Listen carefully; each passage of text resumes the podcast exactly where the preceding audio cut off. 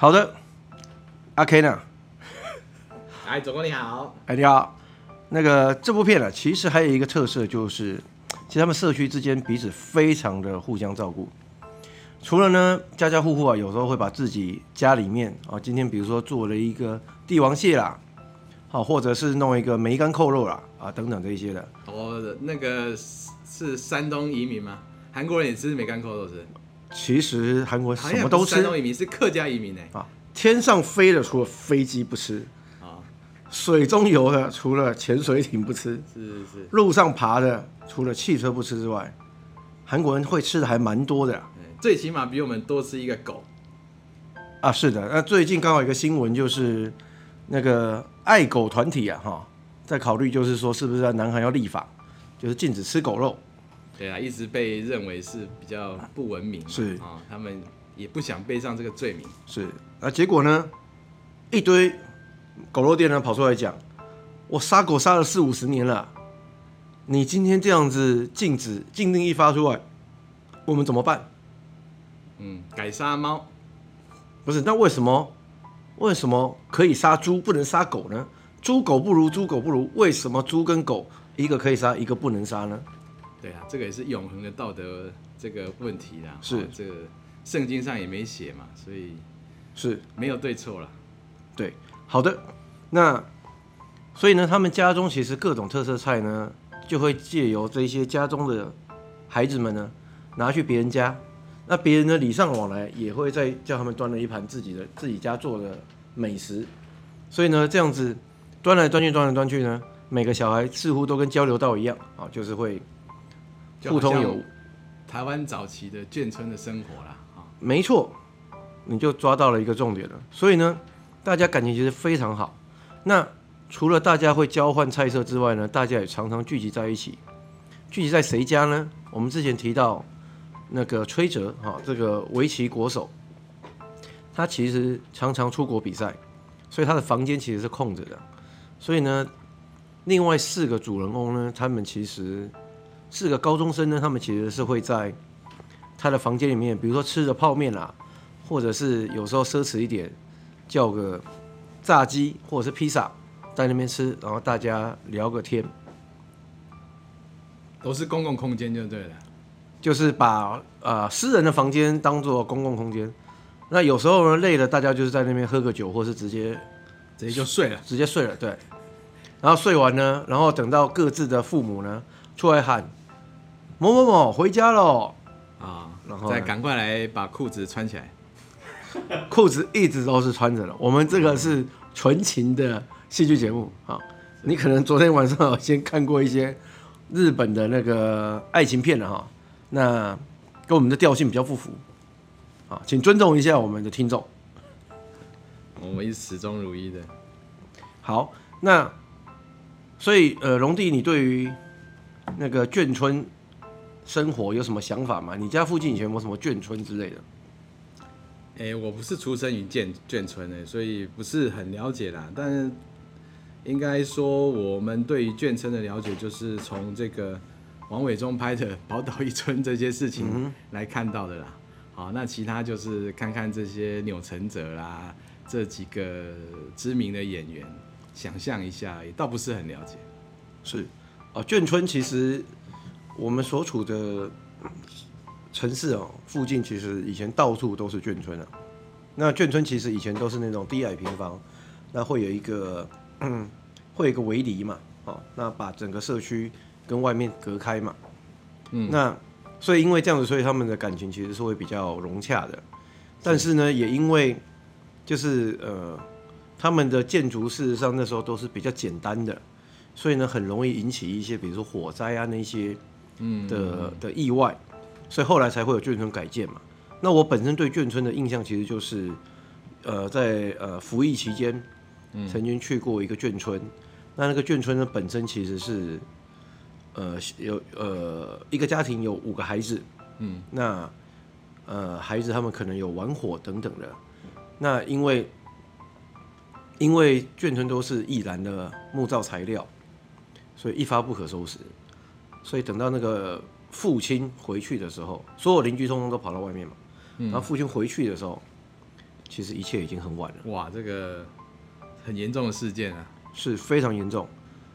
呃，我也是那时候在那个场合第一次看到现在某一个党的党主席哦，那时候刚当选立委，哦，嗯，对，那嗯，所以呢，也因为这样，所以呢，更加快的就是说要把眷村改建，改建成比较安全的呃大厦，是是是，这种状况，对，这个确实非常需要。其实我也住过眷村呐，在学生时代，嗯，好，这个。念书租房子住的时候，曾经住过。其实他们曾经睡过还是住过呢？住过。他其实就、哦、就是把他隔间分租给学生了。是。事实上，他们的原来的那些家庭都没有人住了，啊，都已经搬出去了。对对对，所以也没有跟我没什么关系啦。嗯哼。但是他那个房子确实是相当的破旧啊。其实我也觉得，我每天都是在赴汤蹈火啊。所以不太敢用水电啊这一些的，就对。对，就是它也是，哎、欸，它是反正都隔间的嘛，嗯、其实里面设施很简陋啦。然后呃，就是淋浴、卫卫生这些都是在外面。好，那感觉呃，就是反正大家都是临时住的嘛，好像住这一年之后就就走了也无所谓。那你淋浴在外面没有碰到蛇啊什么那些在路上爬吗？不是露天呐、啊哦，只是不是在你房间啊？你想象可能有点远。哦哦类似雅房那种，就是哦，不是套房了。对对，外面并不是大自然。我以为你的外面已经是马路旁边，还是一些社区的那个守望相助亭旁边这种。没有没有没有没有没有，我们是很正常的。嗯，也不是说那些不正常啦，就是说那些它比较更更古老一点啦。是是是，对，我们虽然住过那个地方，但是确实也没有什么眷村的气氛呐。哦，所以跟这个这个一九八八年韩国这个社区的特色大概还差得还蛮远。讲到眷村，我还想到一个，就是其实现在很多眷村变成一个景点，像比如说呃，台中最有名的一个彩虹爷爷，对，彩虹眷村，你有去过吗？有，他基本上也不能住嘛，只能在那里拍照。对，对，就是色彩缤纷呐。有蛮蛮蛮有特色的，是是是，是，但是我感觉那里好像没有房子，只有墙啊。有房子啊，它房子 其实变成是贩卖部或者是一些、哦、对一些呃文创的地方了。是是是，对，我觉得这个彩虹眷村就是一个成功的典范。嗯，就是一方面能够保持呃我们台湾社会的某一某一则历史，嗯，历史感觉；另外一方面呢，又能够推动呃文化创新，所以呢，能够带来另外一种价值。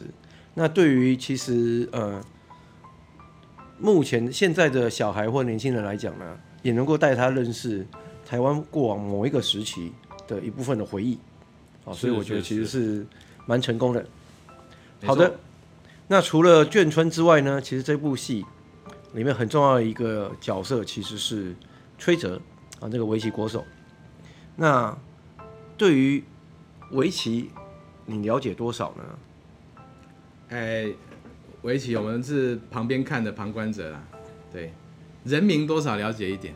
比如说蜜雪围棋以前有一个偶像团体，其实这个不了解，我个人是非常纯情的。那围棋其实确实在一九八零年代，刚好是从日本的这个中心移到韩国的一个时代了。是，其实。你讲到崔哲哈，其实我想到韩国是有一个，呃，可能也拿过世界冠军。事实上有一个国手叫崔哲翰，嗯，大约是跟李昌镐同期的，虽然没有李昌镐这么强，但是也蛮强的啦，差不多也是全世界前几名的，是，哎，应该也拿过几个世界冠军，搞不好他影射的不是李昌浩。是崔哲翰，嗯，应该是李昌浩了，因为 导演本人有出来讲，是不是？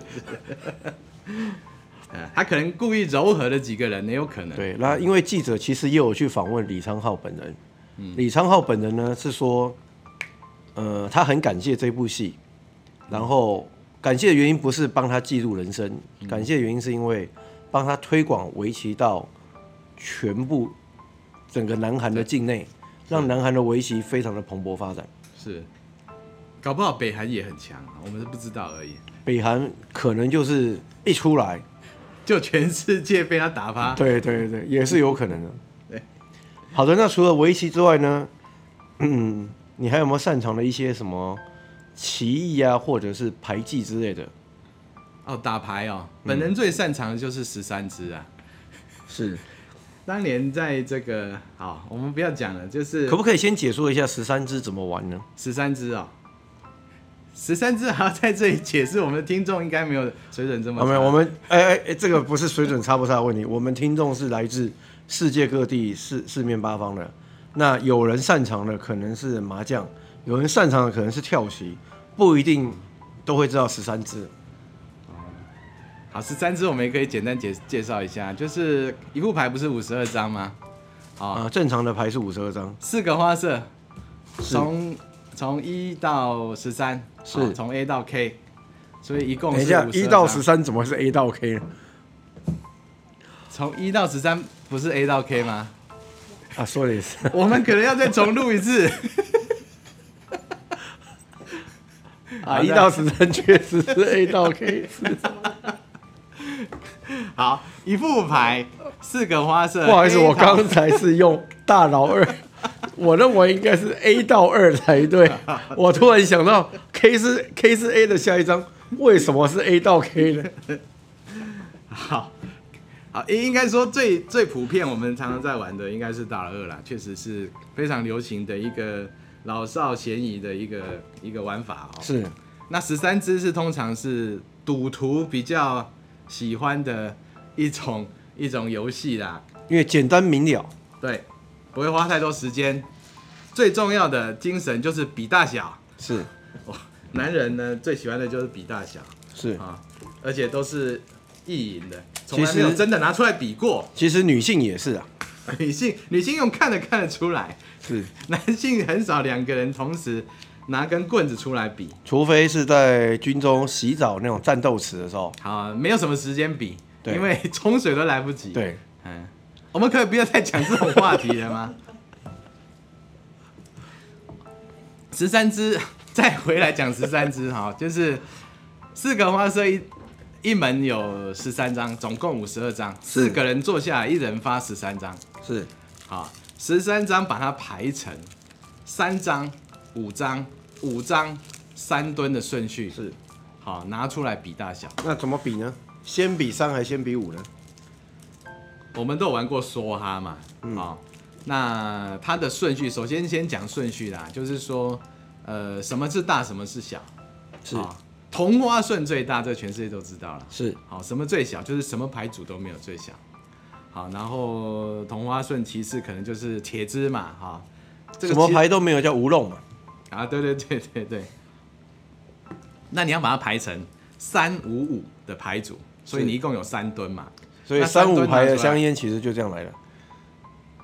对，它本来叫做三五五牌，后来觉得太累赘了，它改叫三五牌。好的，我们是不是要剪掉一大段啊？不是，他要制造效果，我 我就知道一直讲。我马上讲完了，反正这可以剪。因为他他嫌我们上一次哦、喔嗯、太闷了，太闷，就是太规矩了，所以我这次会一直 cue 你一些就是就是乱讲的东西。好，我们把它讲完了。我们把十三张排成三张、五张、五张、三吨，拿出来比。是三张跟别人三张比，是五张跟别人五张比。好，那，那有没有那一种搞不清楚的，一定要拿五张去压人家三张的呢？比如说我五张同花顺。去压你三条三张的那个，三、嗯、呃三三条了还是什么呢？嗯嗯嗯，有没有这种规则？游戏有规则嘛？哦啊，一般这是拿来赌博用的。你在赌场这样玩，你就断手断脚了。是是，不要有这种问题，好不好？是是。那反正就比大小是是是非常纯粹的一种游戏，是，所以非常适合赌博，发下去，好，这个可能呃三分钟比一比。三排一排啦，拿出来一比，比完算完结束，马上下一回合。那赌资呢？赌资在哪里？赌资哦，赌资随便你啊，你也可以拿弹珠出来赌啊。啊，OK 啊，你你是要讲你是要问那个 那个赌赌资用什么付，还是说怎么样算输赢？怎么样算输赢？怎么样算输赢？就是说，当然大的赢嘛，哈。那最重要的是说三五五这三吨呐，哈。啊，我们台语叫度啦，嗯，我不知道吨是不是翻成度了哈，反正就是三度哈，赌啦，赌应该赌三赌哈，这三赌呢分开比，那比完了呢，比如说呃每一个人跟每一个人比哦，虽然有四个人在玩，好，比如说呃这个南家跟北家要比一次，跟东家要比一次，跟西家分别都各比一次，所以你跟每一个人都有输赢的，好，那你跟比如说南家跟北家，我第一。第一度是赢了，第二度跟第三度都输了，那我就是正一负二，所以我是负一，我是输了一嘛。所以每一赌都要压赌资吗？还是说没有？他就是不用压了，嗯，你就自动参与了。但是它是一种方式而已，你你会觉得这个非常琐碎，嗯哼，所以一般人可能不愿意这样玩，是，就是有一种叫做怕庆赌，哎，嗯，就是说。我如果三吨都赢你，叫做打你的枪，嗯，好，这样才有算赢，好，也是有一种算法，这样才有算赢。如果没有做到这样，大家都没有输赢，因为如果没有做到这样，就是有有一个人正一或负一，对不对？那那一般是玩这样比较有意思的，是，所以大家排的牌组最重要的是希望我能够彻底的压过某一个人，是，好，这样才有才有赢到钱。不过我们在这边要先强调一下，我们这边只是纯属娱乐哈，所以其实是没有牵扯到金钱的一些，也不牵扯到呃任何赌博性的行为啊。对对对，因为这会影响到一些呃选举、罢免、政治的活动哈。我们在这边是再一次重申，好，我们跟大家讨论的都是娱乐活动。没有，这也是种历史考古了。有人这样玩吗？现在还有没有啊？我不知道啦，是，是，是，可能没有了。那那当然就是说，这个一般都是玩这个啦。是。那比较上了台面就是桥牌嘛。好，那桥牌台湾好像也还好，也为什么桥牌要叫桥牌呢？桥牌哦，因为你就是两家要搭起一个桥梁嘛，要有一个桥嘛。其实它叫 bridge 啦，是就是桥啦。好，我们我们一定要叫它桥牌，我们叫它桥，你就会以为是那个。茄子啊，eggplant，桔啊，嗯，反正就是，呃，这是中文的说法了，嗯，啊，这太干了啦，我们不要再讲了。我觉得，我觉得桥牌这个这一段这样不好，不过可以再再再再。其实我反而觉得应该讲桥牌，因为十三张哈，纯粹都赌。你就一直扯，不是？那桥牌我们也讲能讲也不多。我把它引导你讲桥牌，比如说，因为你的听众会有一些其实是。不理解桥牌，那没有讲桥牌的规则，但是讲起来就太复杂。不是没有要讲规则，我们不是要讲解规则。我我觉得那这样就要查一下，台湾的桥牌好像曾经也有一段时间是蛮强。其实像什么沈君山他们也是打桥牌的，张忠谋也打桥牌，就是他们会打会会下围棋都会打桥牌的。对对对对对，就是可能可能要要查一下，不然这个讲不出来。这真的是。好，所以嗯、呃，那除了围棋跟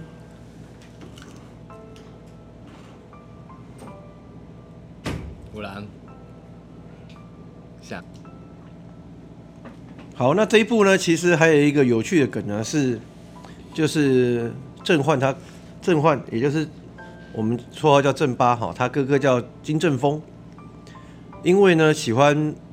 就是喜欢一些特殊的东西嘛。有一阵子，他突然对于素食哈，vegan 啊，吃素的素素食呢产生兴趣，在家吃素吃一吃呢，突然觉得说啊，去报个佛学营好了。那报完佛学营之后呢，觉得啊，我真的很适合佛寺的生活，所以呢，他就真的去寺庙里面，但是没有剃度，哦，他就是去寺庙里面，就是跟着里面的一些呃比丘。哦，就是过一下那个清修的生活。结果呢，有一次他就是在那个大殿里面，就是在那边敲木鱼，啊，跟着大家一起，就是做一些早课那些的时候，突然发现，哇，这个背影，这个大光头实在有够亮的。在脑中搜寻说，这个光头我是在电视上的某个时间点遇到的。